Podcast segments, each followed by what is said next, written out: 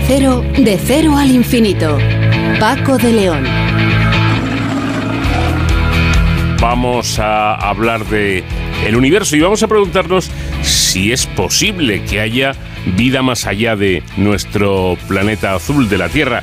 Eh, verán ustedes, el proyecto Cármenes acaba de, de, publicar los datos correspondientes a unas 20.000 observaciones tomadas entre 2016 y 2020 de una muestra de 362 estrellas frías cercanas. En la investigación ha participado el Observatorio de Calar Alto en, Murcia, en Almería, perdón, donde se han buscado exoplanetas similares a la Tierra. Estos astros pueden albergar agua en sus superficies, están situados en la llamada zona habitable de su estrella. El equipo ha descubierto 59 de estos cuerpos celestes, incluida una decena potencialmente habitable. Por eso nos hacíamos la pregunta de si estamos solos en el universo. Bueno, nos lo va a explicar con detalle Ignasi Rivas, que es director del Institut d'Estudis Espacials de Cataluña y primer autor del trabajo. El Consejo Superior de Investigaciones Científicas, dependiente del Ministerio de Ciencia e Innovación y el Gobierno de Canarias, a través de la Consejería de Transición Ecológica, Lucha contra el Cambio Climático y Planificación Territorial, han firmado un convenio para crear un laboratorio de calidad del aire de Canarias que estudiará los aerosoles y las calimas de polvo desértico. Vamos a hablar con Sergio Rodríguez, que es el responsable científico del laboratorio. Y en nuestro apartado eh, dedicado a la seguridad y emergencias, en Héroes sin capa, hoy vamos a hablar con una heroína, ya que de cara al Día Internacional de la Mujer vamos a conocer a una bombera eh, del Ayuntamiento de Madrid que nos contará su día a día. Y seguiremos, por supuesto, disfrutando de la música que ocupa hoy nuestro apartado. Queremos eh, de esta manera rendir un homenaje a las películas del oeste.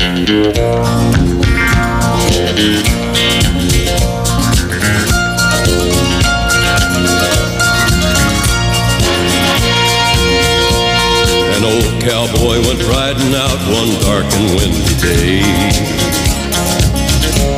Up on a ridge he rested as he went along his way. When all at once a mighty herd of red-eyed cows he saw plowing through the ragged skies and up a cloudy draw. Their brands were still on fire and their hooves were made of steel.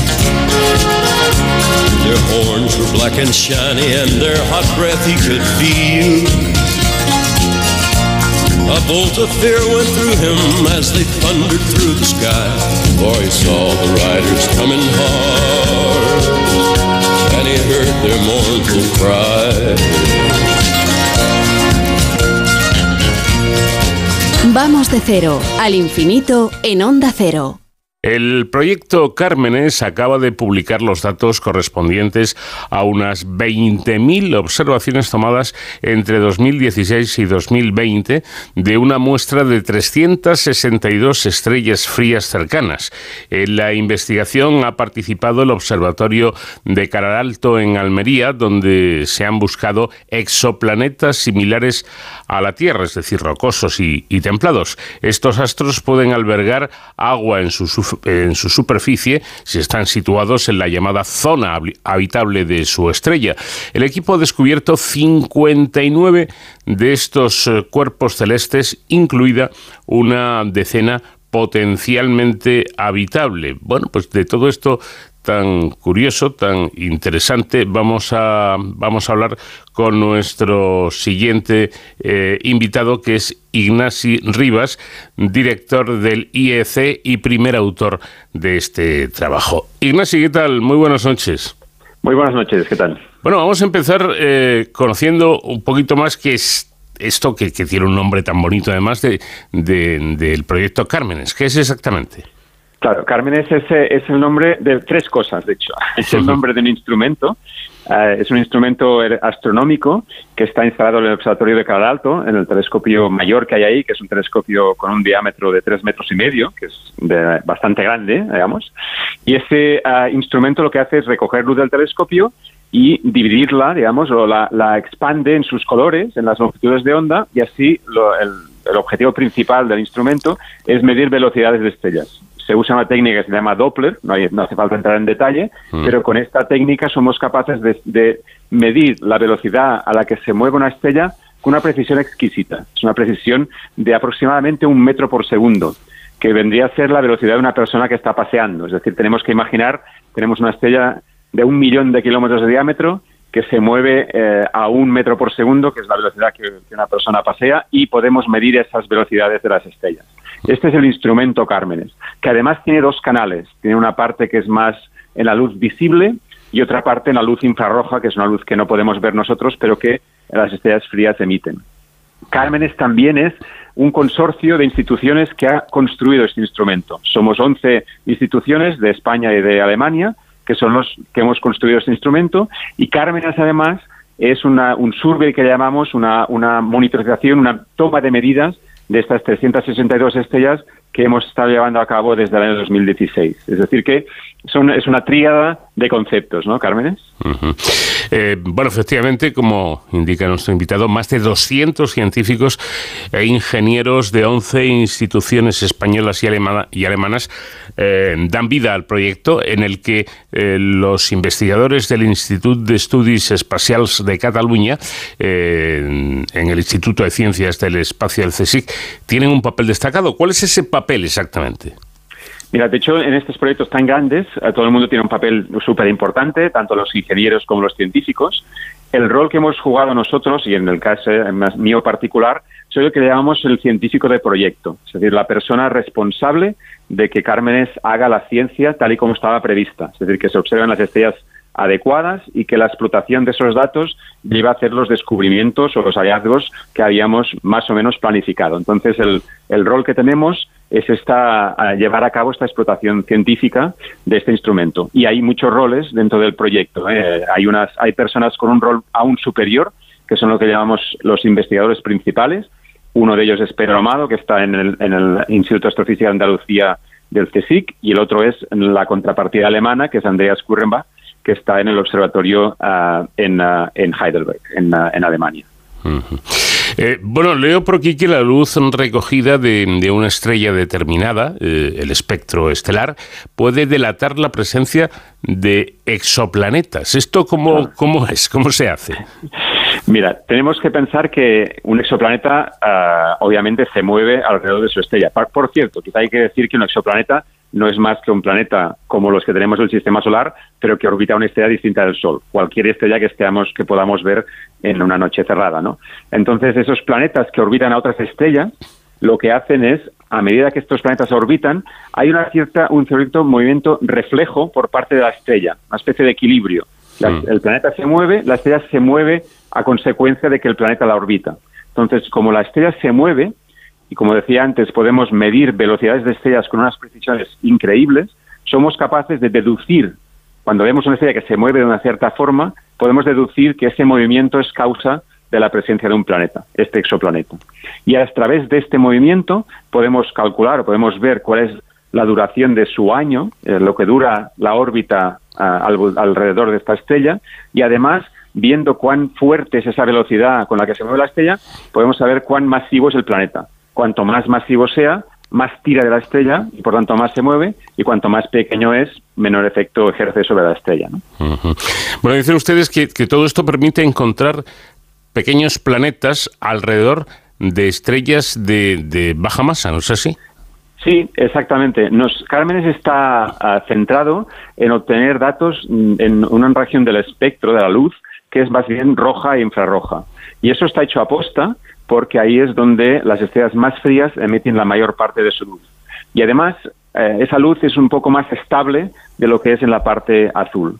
Entonces, el objetivo fue centrarse en este tipo de estrellas, recoger una muestra de estrellas de unas 350, 360 y observarlas intensivamente durante años a la búsqueda de estas pequeñas oscilaciones causadas por la existencia de estos planetas. Comentabas antes que que pequeños planetas, ¿no? Pequeños planetas como la Tierra, hay que decir. Nuestra Tierra realmente es un planeta pequeño dentro de la escala del universo, ¿no? Hay, muchos mucho mayores, por ejemplo, Neptuno o Urano o Júpiter o Saturno. Esos también los vemos, pero son fáciles, entre comillas, de detectar. Lo que vamos ahí es a, las presas complicadas, a la, caza del planeta difícil, y el planeta difícil son los nuestros, tan pequeños como la Tierra, que obviamente el efecto que ejercen sobre su estrella pues es muy, muy inferior. Eh, bueno, mm, es curioso, ¿no? Porque desde que entró en funcionamiento eh, Cármenes, eh, se, ha se han reanalizado 57 planetas conocidos y, se ha descubierto y informado 59 nuevos planetas, lo cual demuestra, por si había dudas, que planetas hay eh, infinitos, ¿no? Que, el universo es infinito y que todo lo que hay en él de alguna forma también, ¿no? Sí, de hecho los números son increíbles, ¿no? Eh, quizá hay que decir que no sabemos si el universo es infinito, pero es enorme y la cantidad de estrellas en nuestra galaxia tampoco es infinita, pero es enorme. Son números que los astrónomos no sabemos, eh, son cifras astronómicas, obviamente, ¿no? Estamos hablando de en nuestra galaxia, pues quizá del orden de 200 de 200 mil millones de estrellas, un número increíble y difícil de imaginar. Lo que hemos visto con Cármenes es que cuando miramos una estrella con la suficiente precisión, en casi la práctica totalidad de las ocasiones encontramos planetas. Es decir, que los planetas son tremendamente abundantes. Si uno se pregunta cuántos planetas hay en la galaxia, pues hoy, hoy en día sabemos que al menos tantos como estrellas, si no más, y de hecho creemos que más. con este trabajo de Cármenes deducimos que aproximadamente hay 1,5 planetas por estrella en, los que miramos. Con lo cual, fijaos que es, fíjate que es un 50% más del número de estrellas y si hablábamos que hay 200.000 millones de estrellas, pues hay como mínimo 300.000 millones de planetas, ¿no? O sea, números eh, increíbles. O sea que no infinitos, pero casi, ¿no? Bueno, y, eh, si no mm, todos, eh, algunos de, estos planetas descubiertos son poco parecidos al nuestro, ¿no? Rocosos y, y templados. Incluso se habla de la posibilidad de que haya agua en la en la superficie, es, es inevitable hacer la pregunta, ¿no? ¿Podrían ser eh, planetas eh, em, que estuvieran, eh, que, hubiera algún tipo de vida en ellos? Bueno, nosotros no cesamos de hacernos esta pregunta, ¿no? Que es fascinante, es pensar si, ¿no? Preguntarnos si hay otros sitios en el universo, aquí en la cercanía, donde haya ocurrido el mismo milagro que aquí en la Tierra, que haya surgido vida en la forma que sea, ¿no? Entonces, de estos planetas que encontramos, los que son pequeños como la Tierra y que además están lo bastante lejos de su estrella como para que no estén eh, demasiado calientes, es decir, que el agua, si la tuvieran, pudiera estar en forma líquida, estos son los más difíciles de encontrar. Y hemos encontrado una decena en esta, en esta búsqueda. De esta decena, pues son los candidatos casi mejores que tenemos ahora mismo eh, en, la comunidad científica para intentar responder a esta pregunta en un futuro, a ver si realmente están habitados. Hay que decir que para ser estrictos, ahora mismo cuando tenemos un planeta que tiene las características parecidas a la Tierra y que está en la zona de habitabilidad, la zona habitable, a esto lo llamamos un planeta potencialmente habitable. Es decir, que quizá podría estar bien. ¿no? Ah, si además tuviera agua líquida, cosa que todavía no sabemos, a esto le llamamos un planeta habitable. Y obviamente, si además se ha desarrollado vida, a eso le llamamos un planeta habitado. Es decir, que estamos en el primer peldaño de esta escalera que tiene que llevarnos a decidir o a ver o a descubrir si en estos planetas existe la vida en la superficie. Y si lo encontramos, que es el objetivo de muchos de nosotros, pues es la bomba. Es una noticia no de la década o del siglo, casi del milenio. Con lo cual, aquí a los humanos se nos, se nos, eh, se nos abre una perspectiva inmensa, ¿no? hablando de humanos, como nuestra raza tiende a entusiasmarse con ciertas cosas, ¿no? y a que la, eh, la mente se, y la imaginación se dispare, eh, quizá convenga mm, aclarar algo que yo creo que la inmensa mayoría conoce, ¿no? que tipos de vida hay muchos, es decir, eh, que haya o que hubiera vida en un planeta no significa que haya hombres y, mujeres como, como aquí lo entendemos, que haya seres inteligentes. Vida también es de, una bacteria, ¿no? De, un virus o algo así. Sí, sí, es una puntualización fantástica porque lo, cuando hablamos de vida o que buscamos vida allá afuera, nos referimos a seres que tienen una química de la vida parecida a la nuestra, es decir, que se basan en, en moléculas orgánicas complejas y que tienen unas características eh, químicas de, tomar energía y de usar energía de un cierto modo que se parezca a la nuestra. Pero eso no significa que morfológicamente, es decir, el aspecto de esa vida se parezca para nada al que hay en la Tierra y obviamente, como tú apuntabas, hay unas escalas muy distintas de vida en la Tierra, vida muy, muy básica en forma de bacterias y vida mucho más compleja en forma de seres como los humanos, que incluso podríamos ser inteligentes, pero no, no se demuestra fácilmente. lo que ocurre y lo que nos ha ocurrido en la Tierra es que la mayor parte de tiempo en la cual, durante el cual la Tierra ha estado habitada, que son unos 3.800 millones de años, del total de 4.500 millones que tiene de vida, la mayor parte de esa vida ha sido básica, ha sido bacteriana, con lo cual estadísticamente o probabilísticamente tenemos que tener la mente muy abierta. Lo más fácil es que si miramos un planeta allá afuera y vemos alguna señal de vida, esa vida sea una vida básica, porque es la mayor parte del tiempo en nuestro planeta así es como ha sido. Es decir, que lo más probable es que el concepto no sea pensar en humanoides o en, eh, animales, sino pensar más bien en bacterias. Eh, y, esto es porque eh, esos planetas son mucho más jóvenes y todavía no han evolucionado, o dicho de otra manera, esas hipotéticas vidas de bacterianas podrían evolucionar a una vida humanoide, como se dice. Sí, sí, eh, es posible y se puede especular y hasta que no veamos no, no sabremos. No es que estos planetas sean más jóvenes que el nuestro, ¿eh? en media probablemente son incluso más viejos porque las ideas de estas, estas de tipo frío o baja masa evolucionan mucho más lentamente, con lo cual digamos, el tiempo durante el cual un planeta puede ser habitable es mucho más largo. Lo digo más bien en el sentido de que nuestro planeta, a pesar de que nos parezca bastante inmutable ah, y que nosotros estamos haciendo, ah, haciendo intentos de cargárnoslo, aún así la vida es limitada y sabemos de, con certeza que en unos 500 millones de años, quizá mil millones de años a máximo, dejará de ser habitable. Por tanto, a la vida en la Tierra no le queda más que ese horizonte y en cambio tenemos un pasado de 3.800 millones de años. sea, sea como sea, en la Tierra, sea como sea, la vida en forma básica habrá sido más longeva que la vida en forma compleja como tenemos ahora, ¿no? Pero en otro, en otro sitio del universo, quién sabe cómo evoluciona eso, y no sabemos si los tempos evolutivos son distintos y no sabemos cuál es el final de esa cadena evolutiva, que seguramente no van a ser seres como nosotros, sino bastante más inteligentes, con lo cual ahí está todo abierto. Ojalá encontremos estos eh, sitios habitados y ojalá veamos una, una, un vicio de vida en la galaxia y algunas de ellas mucho más sofisticada que la nuestra, ¿no? que mucho nos queda por aprender. pero cabe preguntarse, eh, escuchando a nuestro invitado Ignasi, si mm, a, ver si va a suceder que los adelantados somos nosotros respecto a la posibilidad de otras razas que haya por ahí en las estrellas. Quién sabe, quién sabe. Esto está por ver. Sí, sí. Nosotros, la, verdad, esto, esto es muy buen punto que el que abres, porque hay una paradoja que le llaman la paradoja de Fermi. Fermi, Enrico Fermi, fue un físico famoso del siglo pasado y que en una cierta, cierta conversación se levantó y dijo, pero ¿dónde están los aliens? ¿no? Hmm. Y, es, y, y este es este concepto profundo de pensar que si aquí estamos en la Tierra y la Tierra tiene, tiene una historia de unos 5.000 millones de años, antes de que se formara la Tierra, se habían formado otras estrellas y otros planetas que pueden llegar, llevarnos una ventaja de 3, 4, 5 mil millones de años, ¿no? O sea, habría civilizaciones o había seres, habría en la galaxia mucho más avanzados que nosotros. Y en cambio, pues es evidente o puede ser evidente que todavía no nos han visitado a pesar de que hay quien piensa que, sí. Yo tengo, obviamente, tengo muy, mucho escepticismo al respecto. Es decir, que que, seamos los más adelantados sería preocupante, porque tendría que haberlos que nos llevan miles de millones de años de ventaja. Bueno, es fascinante todo, todo este tema, pero volviendo un poquito a la realidad palpable, eh, explíquenos, Ignasi, qué, eh, qué es el, eh, el, el, proyecto Cármenes Legacy Plus, que es como la mm. segunda parte o...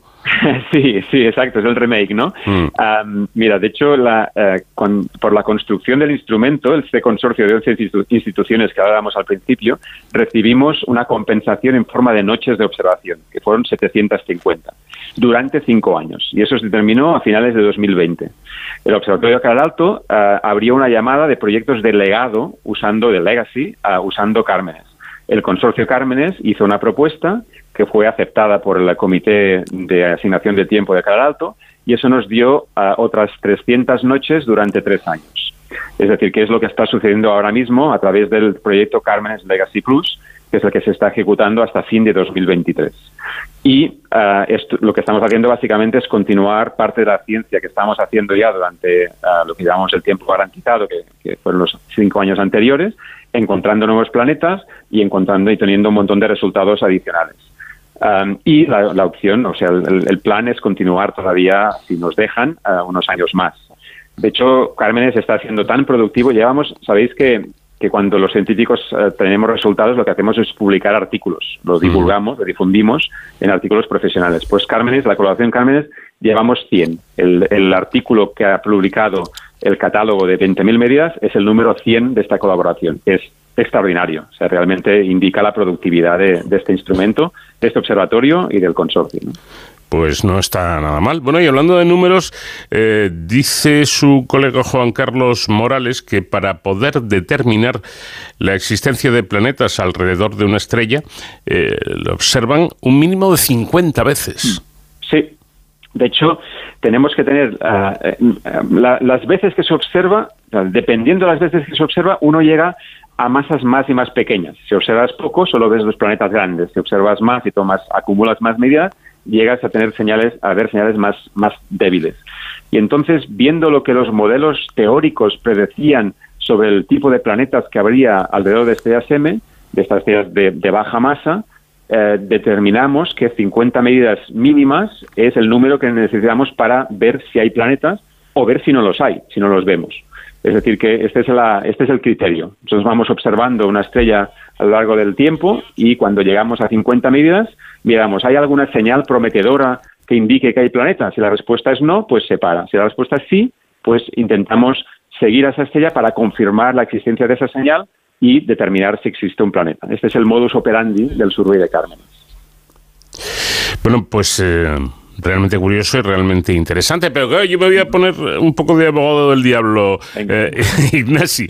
Eh, para el común de los mortales, a ver, ¿cómo, cómo explica usted para, para qué sirve esta, esta investigación? Que, como todas las investigaciones, supongo que no será barata. No, eh, mira, el instrumento ha costado unos 7 millones de euros y, uh, y lo, la operación y el personal pues vale un dinero también a, a través de sueldos, que no, no, no, hemos cuantificado en detalle, pero obviamente mm. se invierten unos dineros en esto. Para el común de los mortales, yo diría aquí es una, es una respuesta que obviamente la, la aplicación de la ciencia que se hace en Cármenes de, a la vida cotidiana pues no es directa, ¿no? Obviamente eh, no hay una no hay una consecuencia directa. Aún así, esta investigación está dirigida por la curiosidad, la curiosidad humana, la curiosidad humana que nos ha llevado a hacer todo lo que hemos hecho a lo largo de los últimos, a lo largo de los últimos miles de años. Es decir, que no, no podemos dejar de satisfacer nuestra curiosidad, de explorar, de entender, de ver dónde estamos, y eso, al, ese camino de encontrar estas respuestas, nos lleva a desarrollos tecnológicos, a desarrollos científicos y también a desarrollos sociales que nos hace madurar y, y, y, mejorar como sociedad y como, y como colectivo. ¿no? Entonces, esto es la investigación científica dirigida por la curiosidad es la punta de lanza de este tipo de, de, de, de pasos adelante. ¿no? Después, construyendo Cármenes, igual desarrollamos un mecanismo que nos permite controlar la temperatura a una precisión nunca vista. Y ahí está se podrá utilizar. Entonces, no, desarrollamos uh, sistemas uh, informáticos que nos permite procesar datos de una forma no hecha antes, y ahí está, ¿no? Pero al final, lo que, lo que nos tira de, de todo esto es la curiosidad humana inherente de intentar responder preguntas, de intentar eh, resolver o entender cuál es nuestro lugar en el universo más, más global. ¿no? Y quién sabe si eh, después, en unos mm, años, siglos o milenios, a los humanos que estén por aquí todavía, si todavía están, pues digan, mira, vamos a emprender el primer viaje, la primera comunicación a esos planetas que fueron hallados por un experimento uh, que se llamaba Cármenes allá a principios del siglo XXI. ¿no? Uh, ¿Quién sabe? Eso es, la, es lo que nos deparará el futuro, que es desconocido por suerte, y ahí hay un montón, esto es uh, fascinante en ese sentido. ¿no? Fascinante, desde luego. Por cierto, Ahora que estamos así en privado y no nos oye nadie, una pregunta no solo al, al investigador, sino a, a, a, la persona que hay en Ignacio Rivas. Eh, en este eh, universo maravilloso, fascinante y enorme que tenemos con miles o, o millones de, de planetas, ¿usted cree que habrá vida por ahí en algún lugar aparte de la Tierra? Ah, me encanta esta pregunta así en, en, en, uh, comité, ¿no? Mira, has usado un verbo que, que, es, que es justamente curioso, que es creo, si yo creo. ¿no? Mm. Y como científico no puedo creer nada, en el sentido de uh, lo que hago es recoger información, recoger pruebas, uh, recoger evidencias y luego contrastar esto con las hipótesis que hagamos, ¿no? Y de momento no hay ninguna evidencia que indique que hay vida allá afuera, pero estamos buscando fuertemente si es el caso. Ahora no me ves, pero llevo un sombrero de científico, pero me quito este sombrero y paso a ser eh, el ciudadano, la persona Inés de Rivas, ¿no? Y ahí, ah, obviamente, mi, mi deseo es que la vida no solo exista aquí en la Tierra, sino que sea tremendamente abundante en el universo y ojalá estemos rodeados de planetas que estén en ebullición de la vida, ¿no? Quizá porque no tengo en gran estima a la especie humana y a lo que hacemos aquí y me gustaría esta cura de humildad, de humildad digamos, final, ¿no? Profunda, en mm. que no somos ni tan solo especiales en el universo, en que tengamos, seamos la única instancia de vida, sino que somos uno más, ¿no? En un universo viviente. A medida que los humanos hemos ido haciendo progresos, hemos visto que cada vez hemos, somos menos centro de algo, ¿no? centro del universo, centro de Europa el centro del mundo, em, eh, la Tierra el centro del universo, ni eso, ni eso, ni eso, y solo nos queda ser el único eh, el único ejemplo de vida del universo y ojalá nos quiten eso también porque significará pues que somos uno más en un colectivo enorme.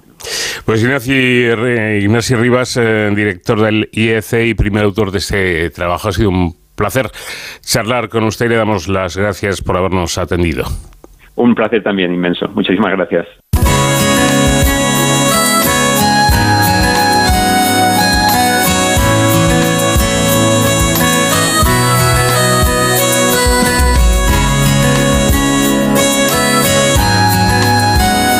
Consejo Superior de Investigaciones Científicas dependiente del Ministerio de Ciencia e Innovación. Y el Gobierno de Canarias a través de la Consejería de Transición Ecológica, Lucha contra el Cambio Climático y Planificación Territorial han firmado un convenio para crear un laboratorio de calidad del aire de Canarias que estudiará los aerosoles y las calimas de polvo desértico. El proyecto contará con una financiación de 2,6 millones de euros y está previsto que entre en funcionamiento a finales de este año 2023.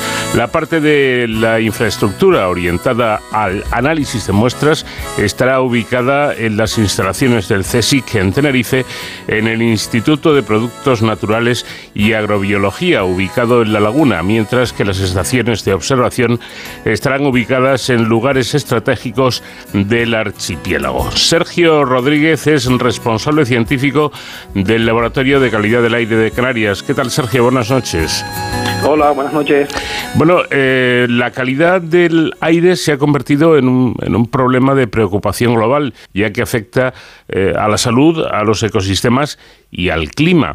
Eh, hay un dato significativo que conviene recordar y es que anualmente la contaminación del, del aire, la contaminación del ambiente de exteriores causa 300.000 muertes en el continente, en Europa, y 4 millones de fallecimientos a nivel mundial. Yo creo que son datos muy, pero que muy contundentes, ¿no?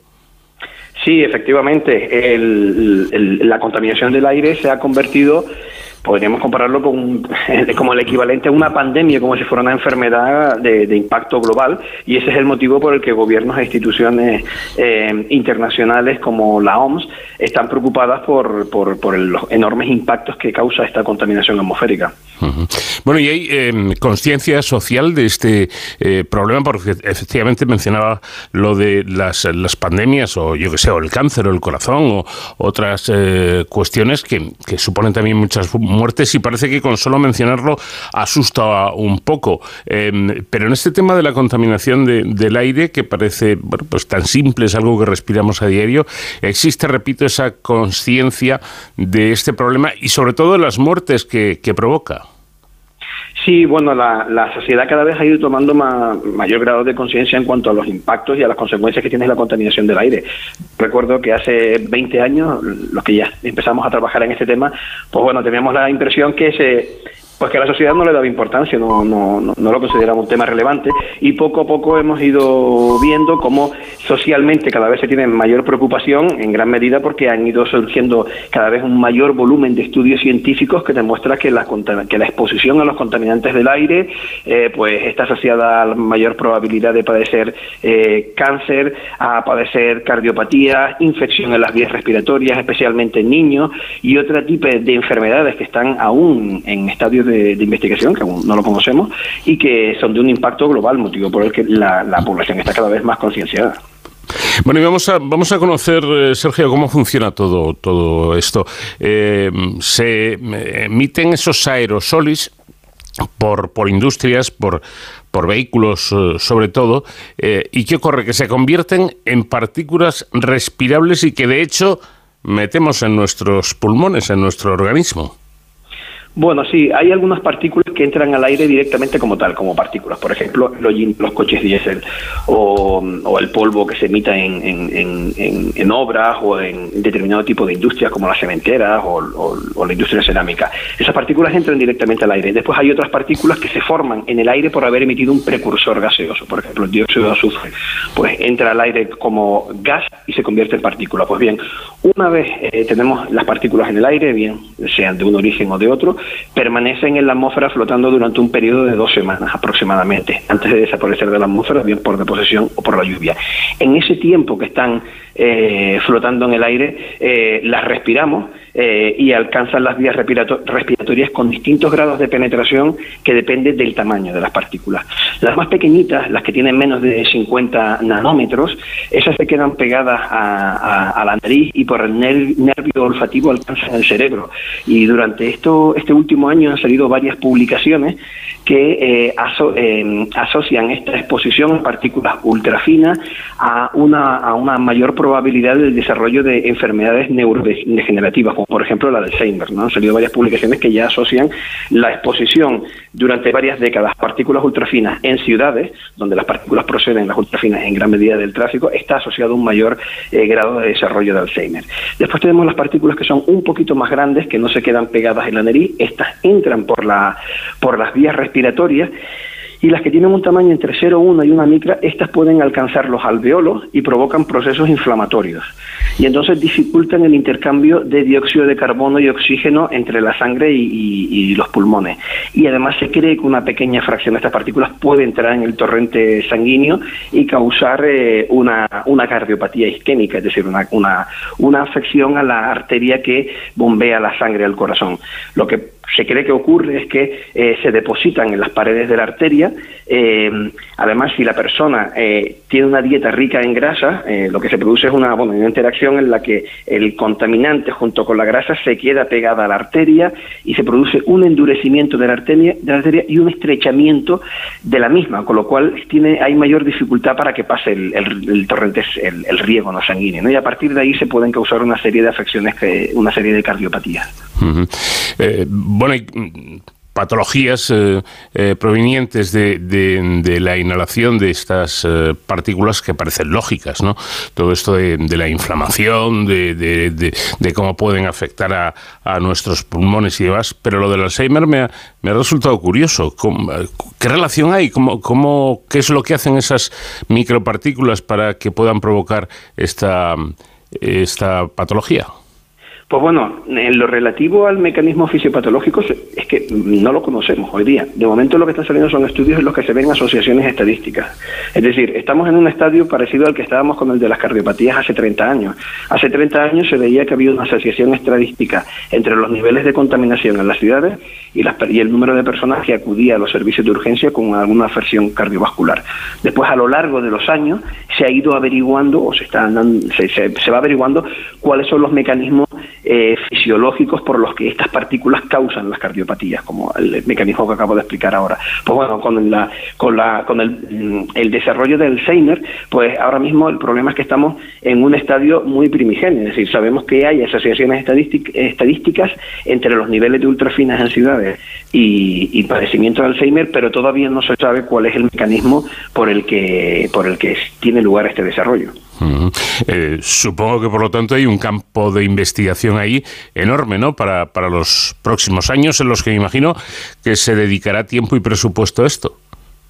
Sí, sí, sí, sin duda. Eh, ahora mismo eh, están surgiendo mm, en, muchos sitios grupos de investigación multidisciplinares en las que médicos, bien sean neurólogos o bien sean eh, cardiólogos, trabajan junto con especialistas en calidad del aire y en ciencias atmosféricas en los mismos equipos de investigación desde un punto de vista multidisciplinar.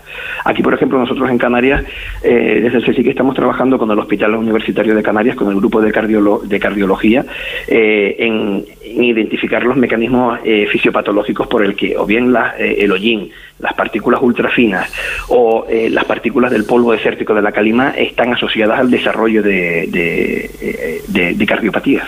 Mm. Cabría preguntarse, Sergio, si este es el precio que hay que pagar, la mala calidad del aire, me refiero, por el, por el progreso o, se puede maridar de alguna forma el que siga existiendo el progreso y que sea cada vez mayor y que tengamos un aire eh, limpio? Bueno, yo creo que no, no, no tenemos bajo ninguna circunstancia que renunciar a tener un aire limpio. De hecho, en lo relativo a la concentración de algunos contaminantes, el aire en Europa hoy está más limpio que hace 20 años, es decir, las concentraciones de, eh, de partículas PM10, de dióxido de nitrógeno en algunas zonas y de de azufre de forma generalizada en Europa ha disminuido, son más bajas ahora que antes. Ahora bien, nos aparecen nuevos retos, tenemos nuevos contaminantes y tenemos que seguir mm, eh, obteniendo desarrollando y obteniendo conocimiento científico para saber identificar las fuentes de contaminantes eh, y poder actuar sobre ellas. Pero vamos, yo creo que no, no, no debemos pensar que están reñidos el, progreso y, la buena calidad del aire. Eh, bueno, vamos con, el centro que, del cual va a ser usted responsable, esta nueva infraestructura. En, en concreto, ¿para qué va a servir? ¿Qué se va a hacer allí? Bueno, el Laboratorio de Calidad del Aire de Canarias es una infraestructura científico-técnica que tiene como objetivo identificar la composición y el origen de las partículas respirables en Canarias. Es decir, eh, va a haber vamos a tener una serie de eh, estaciones de medición que están, van a estar distribuidas en distintas zonas del archipiélago se van a tomar muestras y se, y se irán trayendo al laboratorio, de forma que se harán las determinaciones, la composición química, y se podrá determinar eh, cuánto eh, de cada contaminante que está presente en forma de partícula, eh, pues cuánto es emitido en Canarias y cuánto procede de, del exterior, de fuera de Canarias. Y además de lo que es emitido en Canarias, se podrá identificar cuál es su origen, pues cuánto procede del, del tráfico, cuánto procede de la industria, de los barcos o de la resuspensión en las calles. El, esta información es muy importante, puesto que las tendencias en cuanto a calidad del aire en la Unión Europea es que se vayan reduciendo los niveles que están presentes en el aire ambiente. Pero para saber cuál es el margen de maniobra que se tiene en cada región, es decir, saber hasta dónde se puede seguir reduciendo, hay que identificar el origen de estas partículas. Porque, vamos a ver, los problemas de contaminación del aire son eh, diferentes en el archipiélago, en las Islas Canarias, eh, que en la península. Sí, Canarias tiene unas peculiaridades muy marcadas. Eh, a rasgos generales, en Canarias, en términos de partículas PM10 y PM2,5, o sea, las partículas que están recogidas en la legislación vigente, las partículas de menos de 10 micras y menos de 2,5 micras, o sea, las respirables y las alveolares, en términos de PM10 y PM2,5, la calidad del aire en Canarias es, en general, buena, es decir, y los niveles son más bajos que lo que es dentro del, territorio continental de la Unión Europea. Ahora bien, tenemos una situación muy peculiar y es que ocasionalmente recibimos calimas de polvo desértico en el que durante estos episodios las concentraciones de este tipo de partículas se disparan, son extraordinariamente altas. Pues para que se hagan una idea, Normalmente en Canarias, en cuanto a PM10, hay entre 20 y 35 microgramos metro cúbico, un día normal en el que soplan los vientos alisios. Eh, y cuando tenemos calimas de polvo del Sáhara, pues podemos llegar a 200, 300, 400 microgramos metro cúbico. Bueno, estas son las cifras, 200, 300, 400, que hemos tenido normalmente durante décadas. Pero es que desde 2020 eh, hasta ahora, lo que está ocurriendo es, es, que varias veces al año superamos los 1000 microgramos metro cúbico son concentraciones extraordinariamente altas. Entonces se da la paradoja que Canarias es el territorio de la Unión Europea en la que se registran los niveles más altos de partículas respirables y no son a causa de la contaminación que se emite en el archipiélago. Es por el polvo del desierto, eh, el polvo del Sáhara que llega del, desierto. Pues ahí quería yo llegar, porque efectivamente supongo que esas calimas de, polvo que proviene del, desierto mm, será uno de los principales temas de estudio en el, en el nuevo laboratorio, ¿no? Sí, así es. Eh, lo que se pretende es em, estudiar, hacer un seguimiento de la composición química de estas partículas eh, para poder identificar, por un lado, poder asociarla con qué zona, con región fuente del norte de África procede, asociarla en base a la composición y a la meteorología, pero además poder hacer un seguimiento de la presencia de contaminantes que vienen mezclados con, el polvo del desierto, porque ya sabemos por estudios previos que junto con la calima, con, el, con las partículas de polvo desértico que llegan del, norte de África, también llegan contaminantes de origen industrial, y, y el origen de estos contaminantes se encuentran en las zonas industrializadas de Marruecos, de Argelia y de Túnez. Em, este nuevo centro, vamos con, otra característica, ¿no? Canaria, este nuevo centro tendrá capacidad para analizar los aerosoles emitidos en, futuras o hipotéticas erupciones volcánicas. Sí, en el caso que tenga lugar alguna erupción volcánica, que bueno, seguro que tendrá lugar, no sabemos cuándo, sí podremos podremos también eh, eh, hacer hacer un, dar una respuesta rápida, inmediata al despliegue de instrumentación y, hacer eh, análisis químicos. De hecho, ya estuvimos presentes durante la, erupción que tuvo lugar en La Palma entre septiembre y diciembre de 2021. Eh, por cierto, ahora que se habla tanto, y, desde luego con razón, ¿no? del, cambio climático, eh, ¿este cambio climático influye en la calidad del aire también? Eh, a ver, aquí se da una situación de, feedback, de retroalimentación. Las emisiones de contaminantes están provocando el cambio climático, pero además el cambio climático puede tener consecuencias en las circulaciones atmosféricas que a su vez pueden repercutir en la calidad del aire. Por ejemplo, eh, se sabe ya que como consecuencia del calentamiento global las zonas tropicales se han expandido. Es decir, cuando vemos un mapa, las zonas verdes del, de, del Ecuador que están en la Tierra, pues en algunas zonas como el norte de África se han expandido ligeramente. Pero también ocurre que las zonas subtropicales, que suelen ser desérticas, se están también desplazando hacia latitudes más altas. Eso eh, quiere decir que en el caso del norte de África, eh, las zonas áridas están entrando en el Mediterráneo. Y este es el motivo por el que se dice con, con se oye, se dice con mucha frecuencia que el, que el sur de la península cada vez se va a ir pareciendo algo más a Marruecos porque la zona, las condiciones climáticas características de los subtrópicos desérticas se están expandiendo hacia el norte. Además, no sabemos todavía qué consecuencias va a tener el cambio climático en cuanto a la eh, frecuencia e intensidad de las calimas de polvo desértico, porque aquí también será un hecho paradójico. Se sabe que desde los principios de los años 80 la cantidad de polvo que se emite en el norte de África y que es transportado hacia el Atlántico, pues ese, esa cantidad de polvo ha disminuido ligeramente. Y a pesar de que se ha producido esa disminución, que está ya bien documentada y hay numerosos estudios científicos que así lo demuestran, a pesar de que está teniendo lugar esta disminución, estamos experimentando en Canarias unas eh, supercalimas de polvo desértico eh, sin precedentes, es decir, con episodios en los que se supera eh, los mil microgramos metro cúbico. Es decir, en Canarias ahora mismo no tenemos un aumento en la frecuencia de las calimas de polvo desértico, pero sí que cuando tienen lugar estas calimas está llegando mayor concentración de polvo. Tuvimos un episodio muy intenso entre el 22 y 24 de febrero de 2020. En enero de 2022 tuvimos seis pulsos, seis entradas de polvo con concentraciones de polvo extraordinariamente altas. Y es que además en marzo de 2022 se dio también la primera supercalima de polvo desértico que afectó a la península ibérica, que fue entre el 15 y 16 de marzo de 2022, cuando la nube de polvo entró por el sudeste, por Almería, Murcia, entró por el, por el centro peninsular, Castilla, las dos Castillas y Madrid, y terminó llegando hacia, hacia Galicia y posteriormente bajó por Portugal y volvió de vuelta eh, afectó a Canarias. Entonces, este tipo de escenarios con estas concentraciones de polvo tan extraordinariamente altas, no tenemos registro de ellas que, que se hayan dado previamente. Bueno, pues es, interesante. ¿Podríamos ser optimistas? Porque, de todo lo, que ha dicho nuestro invitado, Sergio Rodríguez, me quedo con eso de que ahora en Europa la calidad del aire es mejor que hace años. ¿Esto indica que podemos ser optimistas en este, en este tema?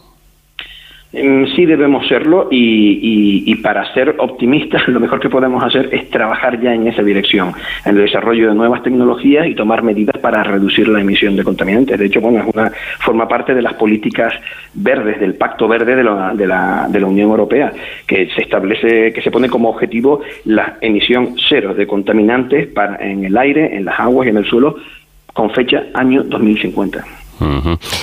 Pues vamos a ver, porque me imagino que ahí todos podemos poner nuestro granito de, arena y sobre todo facilitar eh, pues con, con, infraestructuras como, como esta que va a ser próximamente inaugurada y con, y con dinero en definitiva para que los investigadores puedan hacer su trabajo y que se puedan evitar esas eh, 300.000 muertes en Europa, que se dice pronto, y 4 millones de fallecimientos por, por el, la mala calidad del aire eh, en todo el mundo. 4 millones de fallecimientos, que se dice pronto. Eh, dejemos que los investigadores trabajen. Sergio Rodríguez, eh, responsable científico de este Laboratorio de Calidad del Aire de Canarias, muchísimas gracias por habernos atendido y enhorabuena por su trabajo. Muchísimas gracias por la invitación, un placer.